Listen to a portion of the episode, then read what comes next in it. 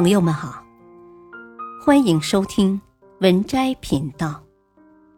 本期分享的文章是：成长的真谛不是变强，是看见自己的弱。一，曾经很羡慕那些非常坚强、看起来无坚不摧的人。若干年前。在我很容易被职场事业中各种挫败搞得垂头丧气、非常玻璃心的时候，我的某个朋友看上去永远也不会被挫败，碰到任何困难和挫折都非常乐观而且淡定。我当时曾经百思不得其解：为什么？为什么别人就是看起来比我坚强很多？我就是比别人脆弱很多，别人是怎么做到的？在刚刚学习心理学那会儿，总是在不断感叹，好像自己需要长很久才能达到的状态，是某些人起跑线，也就是有些人可能天生就不需要所谓成长，就拥有比较健康的人格，好像在所谓的心理成长领域。这些人是天生优越过所谓更脆弱的人。在做咨询的这么长时间里，也不断有来访者在咨询中像我一样，不断的问自己或者咨询师：“我什么时候才能没有这些脆弱呢？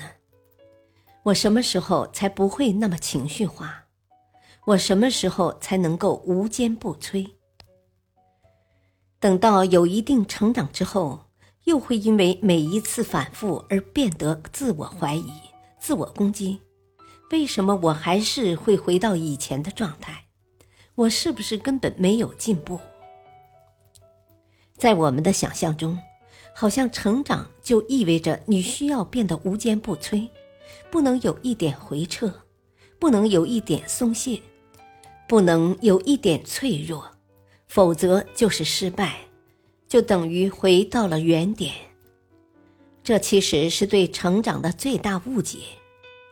我们需要重新审视所谓“无坚不摧”，是不是这就是评估人格是否健康的唯一维度呢？无坚不摧的状态，在大众的眼中，大概是一个值得羡艳的状态。就像文章开头提到的，我的那位朋友，很多人希望能达到这样的境界。然而，做久了心理工作，让我开始对于呈现出这样的外表状态的人，都保持着一种本能的警惕。太过于呈现出强，反而有可能是在防御内心的虚弱。心理成长工作最重要的部分就是整合，在一个人内心的浩瀚海洋中，有强的部分，就有弱的部分。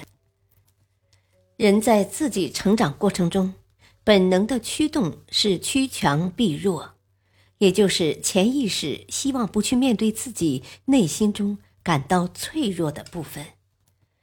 要处理这个部分，人们会动用很多防御机制，这其中有一些是比较原始、不够成熟的。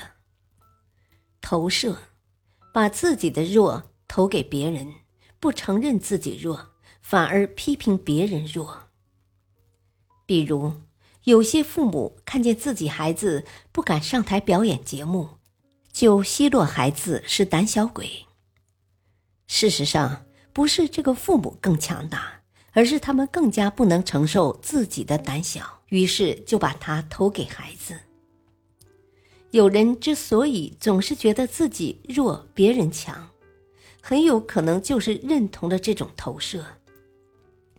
实际上，谁比谁弱还不一定呢。压抑和隔离，不去感受自己弱的部分。比如，有的人在亲人离世后，看上去非常坚强，料理后事或者出席葬礼，神色如常，甚至内心也不大感觉到很多悲痛。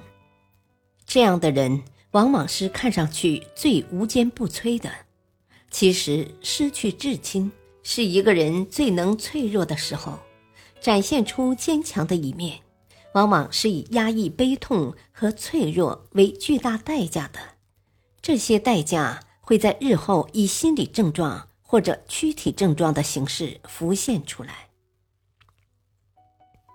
很多人在半年之后开始莫名抑郁，或者焦虑，或者开始有一些查不出病因的躯体疼痛以及其他症状等等。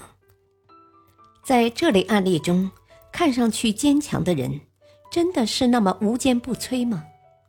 我觉得是需要打一个问号的。感谢收听，下期继续播讲二。敬请收听，再会。